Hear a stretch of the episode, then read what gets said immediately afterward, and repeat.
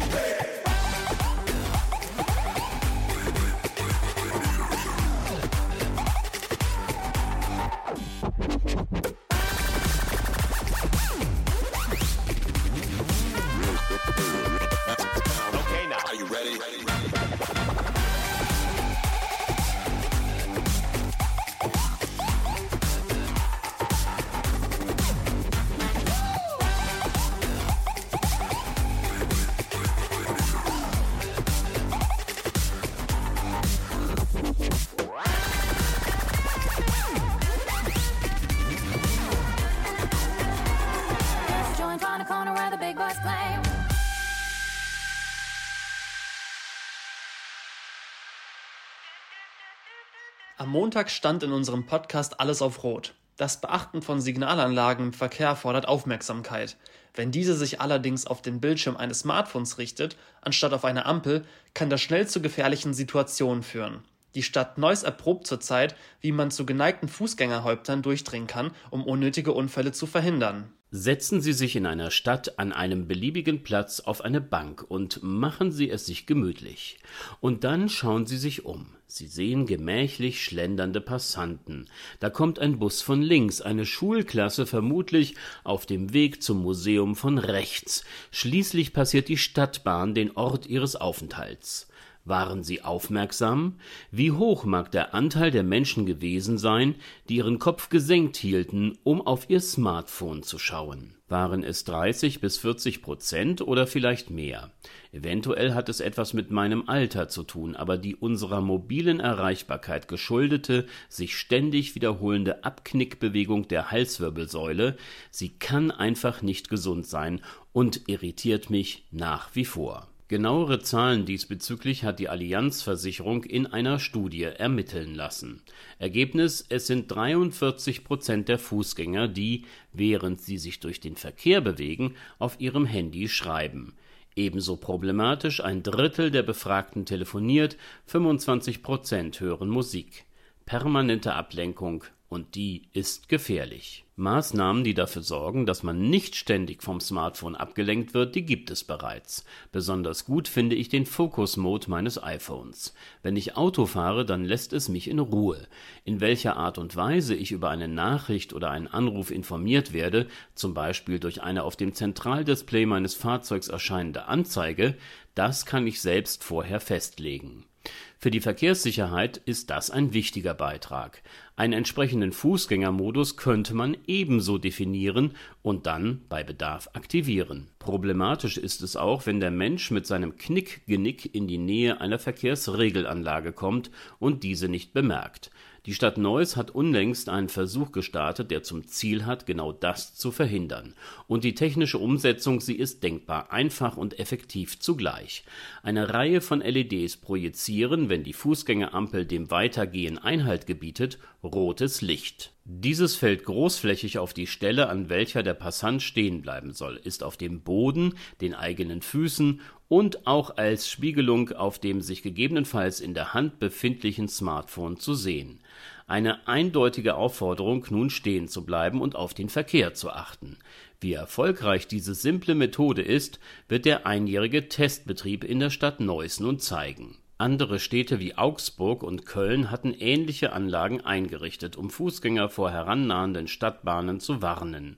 In Köln hat dies Begleituntersuchungen zur Folge wenig gebracht. Dabei darf man allerdings nicht vergessen, dass es einen nicht geringen Teil von Passanten gibt, die ein Talent haben, Signalanlagen vollkommen zu ignorieren. Diese Gruppe wird man vermutlich auch nicht mit einer Lasershow zum Anhalten motivieren können. Warten wir zunächst einmal auf die Testergebnisse aus Neuss dass zusätzliche regulierende Maßnahmen erforderlich sind, um die Verkehrssicherheit zu erhöhen, ist unstrittig. Bis dahin deaktivieren Sie einfach mal Ihr Smartphone, wenn Sie sich auf öffentlichen Plätzen und im Verkehr bewegen, und seien Sie offen für alles, was Sie umgibt. Das ist sicher um vieles interessanter als die nächste vermeintlich wichtige Nachricht auf Ihrem tragbaren Telefon. Probieren Sie es aus.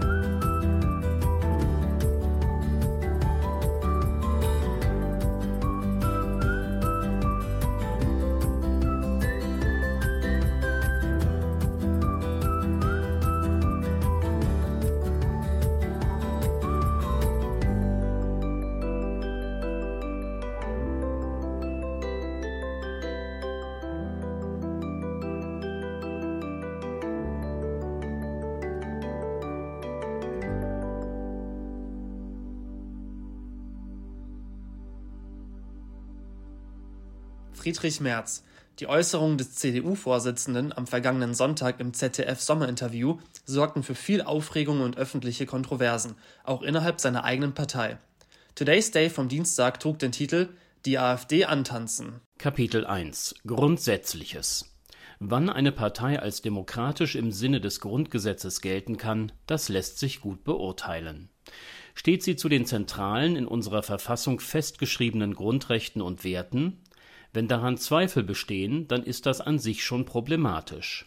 Wenn bei einer aktuellen repräsentativen Umfrage 57 Prozent der Menschen im Land den Begriff rechtsextrem für angemessen halten, um diese Partei zu beschreiben, dann ist das äußerst bedenklich.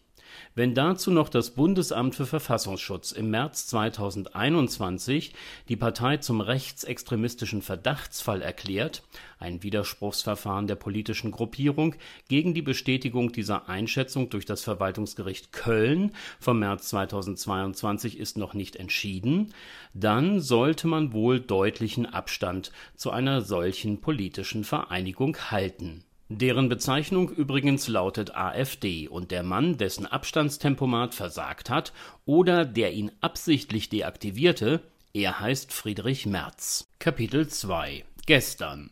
All diese grundsätzlichen Überlegungen müssen ihm entweder egal sein oder er wollte einfach mal etwas ausprobieren.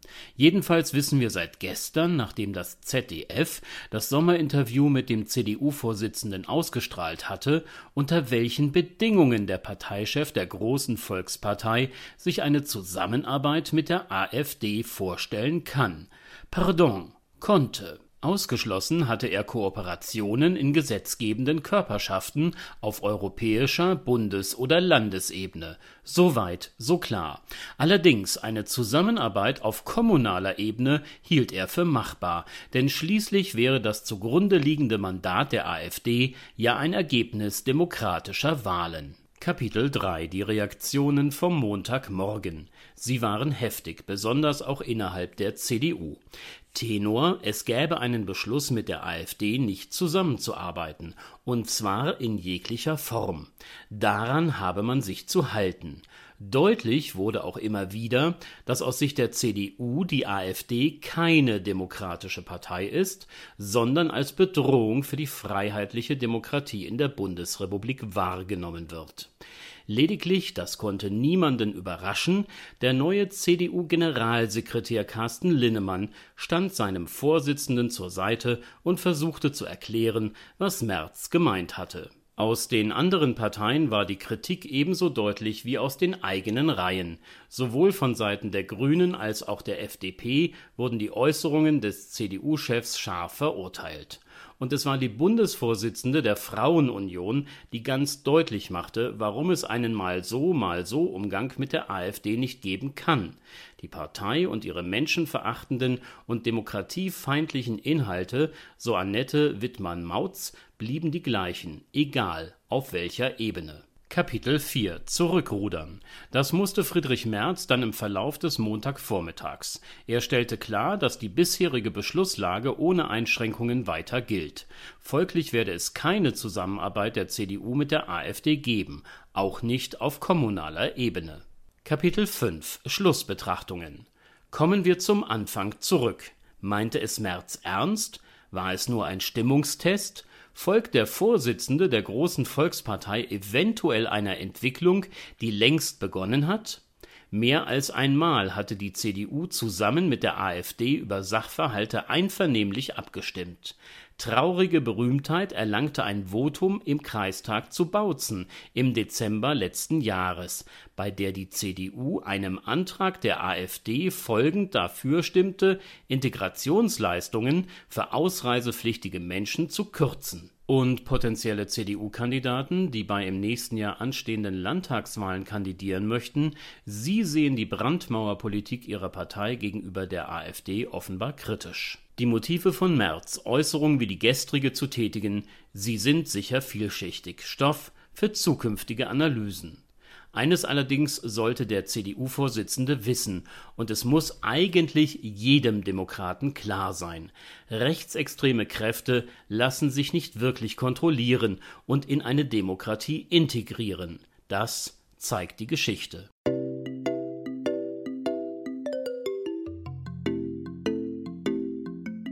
If I take you down, would you really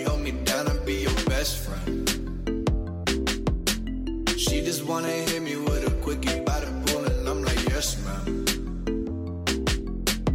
Way you got me feeling for your body, you might turn me to a yes, man. Oh, yeah. 80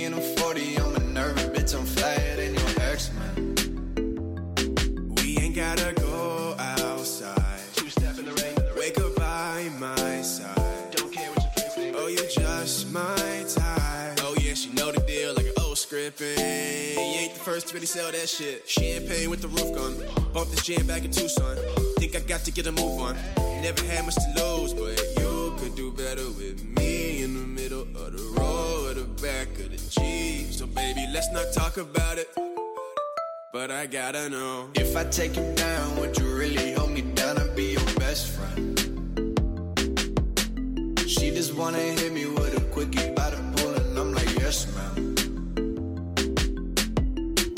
got me feeling for your body, you might turn me to a yes, man. Oh, yeah. 80 and a 40, I'm a nervous bitch, I'm flyer than your ex, man. Why you act so extra? Let me in your section. Running through my mind, we got a connection. Back home ain't the same. Your pop's drinking all the time. You just wanna get away. Come hop up in my ride. Two goofies on the run, couple 40s in backseat. Spirits in my lungs, got my voice a little raspy. Turn me to a yes man. Before we do this, girl, I got a question. If I take you down, would you really hold me down and be your best friend? She just wanna hit me with a quickie by the pool, and I'm like, yes, ma'am. Way you got me feeling for your body, you might turn me to a yes, man. Oh, yeah.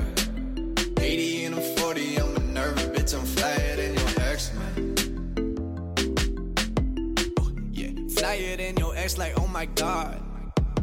Right into your legs, like, oh my god. And let's go on a date, like, oh my god.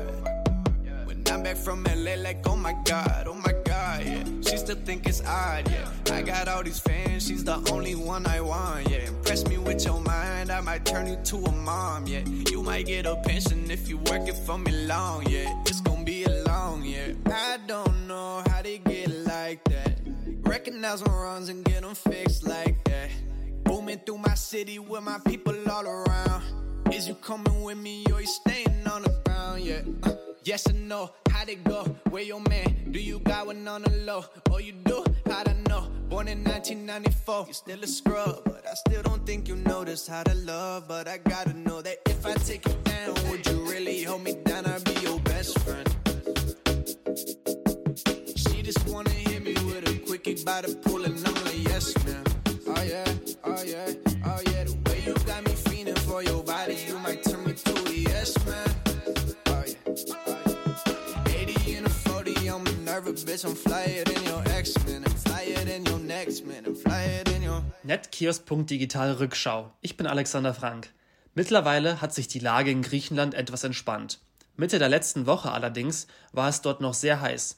Die zahlreichen Brände im Land ließen sich schwer bekämpfen.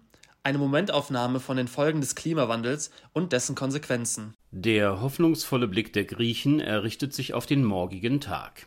Dann sollen sich, sofern die Wettermodelle richtig gerechnet haben und meteorologisch korrekt interpretiert wurden, die Temperaturen in Griechenland wieder auf dem Normalniveau für diese Jahreszeit einpendeln. Das entspräche einer Tagestemperatur von um die 35 Grad. Das Ende der Hitzewelle, die lange angedauert hat, wäre dann erreicht. Gut. Was bleibt, sind die zahlreichen Brände in unterschiedlichen Teilen des Landes. Besonders betroffen ist unter anderem der Südosten der Insel Rhodos. Über eine Woche dauern die Brände dort bereits an. Die griechischen Feuerwehrleute, sie kämpfen Tag und Nacht gegen die Flammen, auch mit Löschflugzeugen und Helikoptern.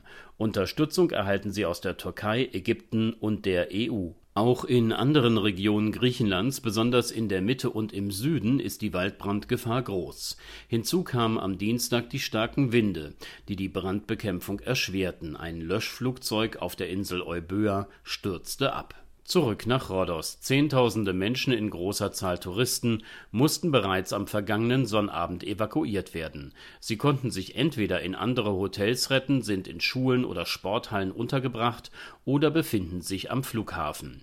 Da die Flucht vor dem herannahenden Feuer zum Teil Hals über Kopf erfolgen musste, haben die Urlauber mitunter ihre Koffer und damit auch ihre Papiere nicht mitgenommen oder auf dem Weg aus den Hotels verloren. Wer keine Ausweispapiere mehr hat, erhält am Flughafen Hilfe an einem eigens eingerichteten Stand des griechischen Außenministeriums, wo man eine Ausreisegenehmigung bekommen kann. Für Bundesdeutsche stellt das Auswärtige Amt zusätzliche Hilfe zur Verfügung. Andere europäische Länder tun dies ebenso. Gefragt sind jetzt die Reiseveranstalter. Von FTI und TUI werden neue Touristen in den nächsten Tagen nicht auf die Mittelmeerinsel gebracht. DER hat alle Reisen, die den Süden von Rhodos und die Warnzonen auf Korfu zum Ziel haben, bis kommenden Samstag abgesagt. Flugzeuge für die Rückreise werden hingegen bereitgestellt und das von allen Tourismusunternehmen, die Reisen in die betroffenen Regionen anbieten. Wer in diesen Tagen in Griechenland Urlaub machen möchte, sollte sich vorab auf der Seite des Auswärtigen Amtes ausführlich informieren. Zudem empfiehlt es sich, Kontakt mit dem Reiseveranstalter aufzunehmen. Gegebenenfalls ist eine Umbuchung des geplanten Urlaubs oder aber eine Stornierung möglich.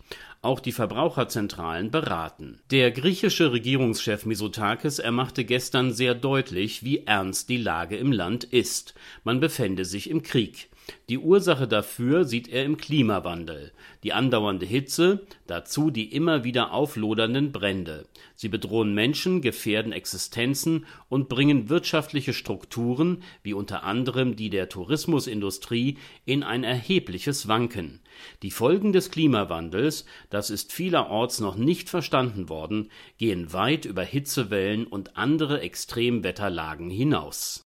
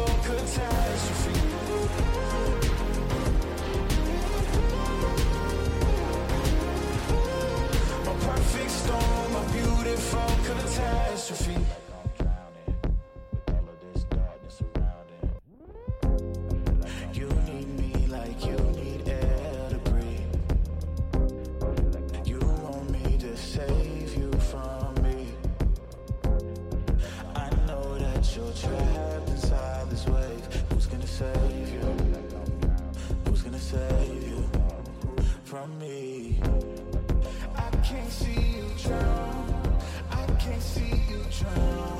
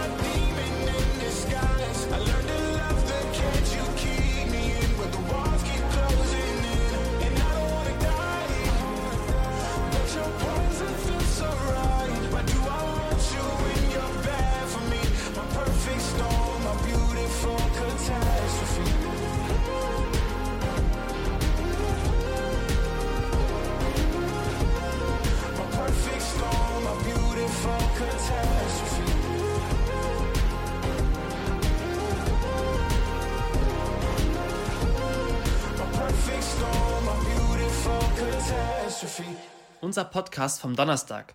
Rechtsextremismus und Nationalismus sind ganz offenbar übernationale politische Strömungen in der heutigen Zeit. Beispiel Türkei. Today's Day am Donnerstag trug den Titel Die grauen Wölfe. Es beginnt mit persönlichen Worten. Die ersten von ihnen kamen in den 60er Jahren in die Bundesrepublik, andere viel später. Ich bin mit ihnen groß geworden, und es war gut, dass sie gekommen waren. Nicht nur für die Wirtschaft, für die Gesellschaft, auch für uns Kinder damals. Unser Aufwachsen machten sie vielfältiger, bereicherten es. Sie erwiesen sich als verlässliche und gute Freunde, später als großartige Arbeitskollegen. Das ist bis heute so. Ich bin froh und dankbar, dass sie mit uns sind. Schwierig wird es dann, wenn sich Gruppen zusammenfinden, deren ideologische Grundhaltung sich so gar nicht mit dem vereinbaren lässt, was für mich als gesetzt und unverrückbar gilt und durch unser Grundgesetz geschützt ist. Demokratie und Freiheit mit all dem, wofür sich Menschen über Jahrhunderte eingesetzt haben, was uns nicht geschenkt wurde und was die Deutschen sich nach der Zeit des Hitlerfaschismus hart erarbeiten mussten. Mein Grundwerte-Seismograph, er ist hochempfindlich. Sehe ich unser freiheitliches Fundament bedroht, melde ich mich zu Wort. Ganz sicher dann, wenn rechtsextreme Kräfte sich öffentlich präsentieren, in diesem Land Zustimmung finden und politisch erfolgreich sind, wie zum Beispiel im Moment die AfD. Aber ich bin nicht auf einem Auge blind. Mehr als Unbehagen, nicht verstehen, gar Entsetzen empfinde ich, wenn nationalistische und unterdrückende Absichten von Menschen aus anderen Ländern ausgehen, die bei uns leben und es doch gerade aufgrund der von ihnen häufig erlittenen gesellschaftlichen Ausgrenzung besser wissen sollten. Mesut Özil hat solche Erfahrungen bei uns machen müssen, sicher nicht nur, weil er sich weigerte, die deutsche Nationalhymne vor Fußballspielen mitzusingen. Schließlich verließ er die Nationalmannschaft im Sommer 2018 und begründete dies mit fehlendem Respekt und Rassismus. Seit gestern in den Schlagzeilen die grauen Wölfe. Es ist der Fitnesstrainer des Fußballers Özil, der ein Foto veröffentlicht, auf dem beide ihre bestens trainierten Bauchmuskeln präsentieren. So weit, so wunderbar. Allerdings sieht man bei Mesut Özil auch ein Tattoo, eine Flagge, drei Halbmonde. Symbole der grauen Wölfe. Problematisch, denn diese türkisch-nationalistische Gruppe vertritt Positionen, die kaum mit den politischen, sozialen und gesellschaftlichen Grundwerten der Bundesrepublik vereinbar sind. Geleitet ist die Bewegung von der Idee der Errichtung eines türkischen Großreiches, ihr Selbstverständnis das einer islamisch-türkischen Herrenrasse, was in die Unterdrückung anderer Volksgruppen und Völker mündet. Juden, Armenier und Kurden können von gewaltsamen Übergriffen berichten. Die Aktivitäten der Grauen Wölfe, bis zu 11.000 Anhänger sollen sie hier bei uns im Land haben, ist mehr als problematisch. Sie machen deutlich, dass in ihrer Ideologie Demokratie und die Idee eines in Freiheit verbundenen Europas keinen Platz haben, Rassismus allerdings. Dann ist da noch die Jugendarbeit, die die Organisation betreibt. Den Weg zu den Kindern und Jugendlichen ebnet man sich über eigene Sport- und Kulturvereine. Wenn dann ein Role Model wie Mesut Özil sich als Anhänger der Grauen Wölfe zu erkennen gibt, dann hinterlässt das bei den jungen Menschen durchaus einen Eindruck. Es ist wohl so, dass die Vereinigung in der Türkei zum politischen Mainstream zu zählen und durch die Partei MHP sogar an der Regierung dort beteiligt ist. Die demokratiefeindliche, radikale, rassistische, homophobe und rechtsextreme Grundhaltung der Organisation ist nicht zu tolerieren. Verbände, die den Grauen Wölfen zugeordnet werden, sie wurden in Frankreich verboten, nachdem es Übergriffe auf Franzosen mit armenischer Herkunft gegeben hatte. Zur öffentlichen Auseinandersetzung mit politischen Gegnern kam es auch bei uns vor den Wahlen in der Türkei. In der Bundesrepublik wird jetzt einem Beschluss des Bundestages von 2020 folgend ein Verbot geprüft. Ein richtiger Schritt.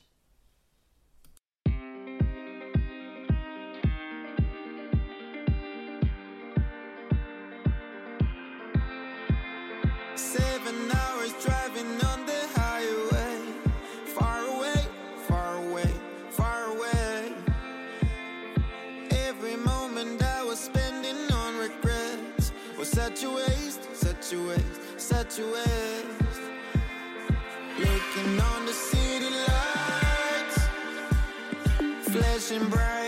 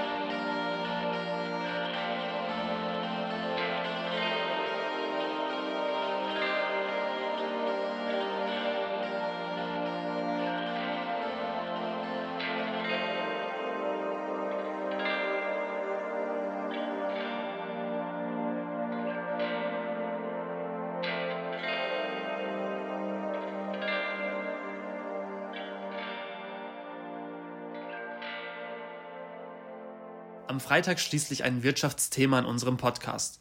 Die EZB nahm einen neuen Anlauf, um die Inflation zu bekämpfen und erhöhte die Leitzinsen zum wiederholten Mal auf nun 4,25 Prozent. Treten die erwünschten Folgen dieser Maßnahme jetzt ein? Das tun wir alle mehrmals in der Woche, abgesehen von den planungsstarken Menschen, die es schaffen, der Angelegenheit nur einen Tag zu widmen, um sich dann für eine ganze lange Weile den schönen Dingen des Lebens zuwenden zu können. Das Einkaufen unvermeidlich, je nachdem manchmal nervig, mitunter auch entspannend entlang der Regale zu schlendern und langsam den fahrbaren Warentransporter zu füllen. Die Sache ist, das böse Erwachen kommt in jedem Fall an der Kasse, denn viele Güter des täglichen Bedarfs sind immer noch unfassbar teuer. Ich habe mir angewöhnt, während ich durch den Laden gehe, im Kopf die Preise zu addieren. Die dabei entstehende Summe macht einen nicht froher, erspart einem aber den Moment der Schockstarre nach dem letzten Pieps an der Kasse. Und irgendwie werden wir die Inflation, die hinter allem steckt, nicht so richtig los. Die großen Notenbanken, vorgestern die Fed in den USA, gestern die EZB in Frankfurt, sie erhöhen die Leitzinsen, versuchen so die Geldmenge zu begrenzen und die fortschreitende und sehr spürbare Geldentwertung zu stoppen. Bislang mit mäßigem Erfolg. Im besten Fall werden zunächst einmal durch die Anhebung des Preises für Geld auch die Güter teurer. Das soll dafür sorgen, dass Konsumenten und Unternehmer Investitionen zurückstellen, die Nachfrage folglich nachlässt und die Güter schließlich günstiger werden, die Inflation also zum Halt kommt. Nun ist eine direkte Wirkung auf die Preise wie denen von Lebensmitteln oder Energien, welche starken Schwankungen unterliegen, durch die von den Zentralbanken vorgenommene Verknappung des im Umlauf befindlichen Geldes mithilfe der Zinserhöhung ohnehin nicht zu erwarten. Allerdings sollte sich die um diese Preissteigerung bereinigte Kerninflation von der Maßnahme beeindruckt zeigen. Das allerdings ist bislang nicht im gewünschten Maße der Fall. Verantwortlich dafür ist die Deglobalisierung, Stichwort Umstrukturierung der Lieferketten. Diese waren infolge der Pandemie aus dem Takt geraten. In der anschließenden Nach-Corona-Zeit hat man daraus gelernt. Viele Unternehmen versuchen die von ihnen benötigten Teile und Vorprodukte bei Herstellern zu beschaffen, die sich in räumlicher Nähe, also aus unserer Sicht zumindest in Europa befinden oder sie produzieren selbst, was sie benötigen. Das führt unweigerlich zu Preissteigerungen, denn so kostengünstig wie vor Corona in Asien kann man hier und bei unseren Nachbarn nun einmal nicht produzieren. Dieses Vorgehen treibt die Preise nach oben und dort bleiben sie auch. Aber es gibt noch weitere Faktoren. Da ist die sogenannte Gierflation. Unternehmen haben mit Beginn der Inflation ihre Preise massiv erhöht, beziehungsweise halten sie immer noch auf diesem Niveau. Und das nur aus einem Motiv heraus Maximierung ihres Gewinns. Dabei spielen die eigentlichen Kosten, die bei der Herstellung eines Produktes anfallen, nur eine untergeordnete Rolle. Hauptsache, der Gewinn ist so hoch wie eben möglich. Hinzu gesellen sich die Lohntarifabschlüsse der letzten Monate. Den Arbeitnehmern steht, richtigerweise, mehr Geld zur Verfügung. Allerdings führt das auf Seiten der Arbeitgeber zu höheren Kosten, die dann wiederum entsprechende Preissteigerungen nach sich ziehen. Und wie geht es weiter? Schauen wir auf den voraussichtlichen Verbraucherpreisindex des nun zu Ende gehenden Monats Juli, so wird dieser nach Schätzungen um 0,3 Punkte höher ausfallen als im Juni. Die Inflationsrate steigt also nach drei Monaten der leichten Abschwächung wieder etwas an. Das liegt besonders an den Preisen für Lebensmitteln. Ich empfehle weiterhin Kopfrechnen beim Einkauf. Es kann helfen. Hey, I got a confession. Losing all momentum. Just because it's easy, well, that don't make it better. I wanna dig my hands deep down in the dirt. Take a walk along the street if I'm feeling dessert. All of this convenience just doesn't work for me. I wanna play with fire. Let me get hurt.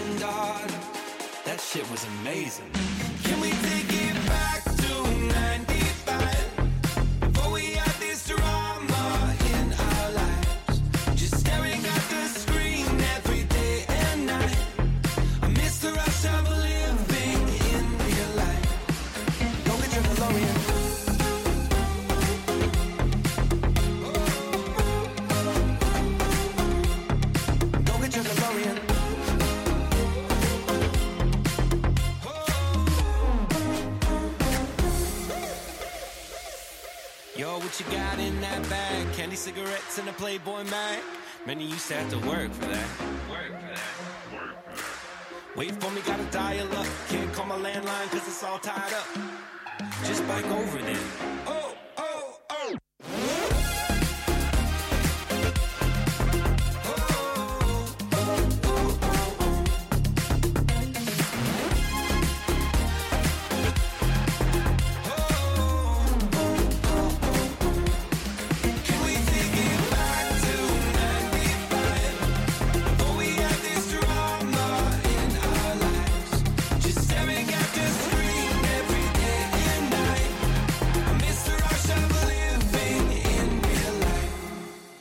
life. Netkiosk.digital Rückschau. Am Mikrofon Alexander Frank.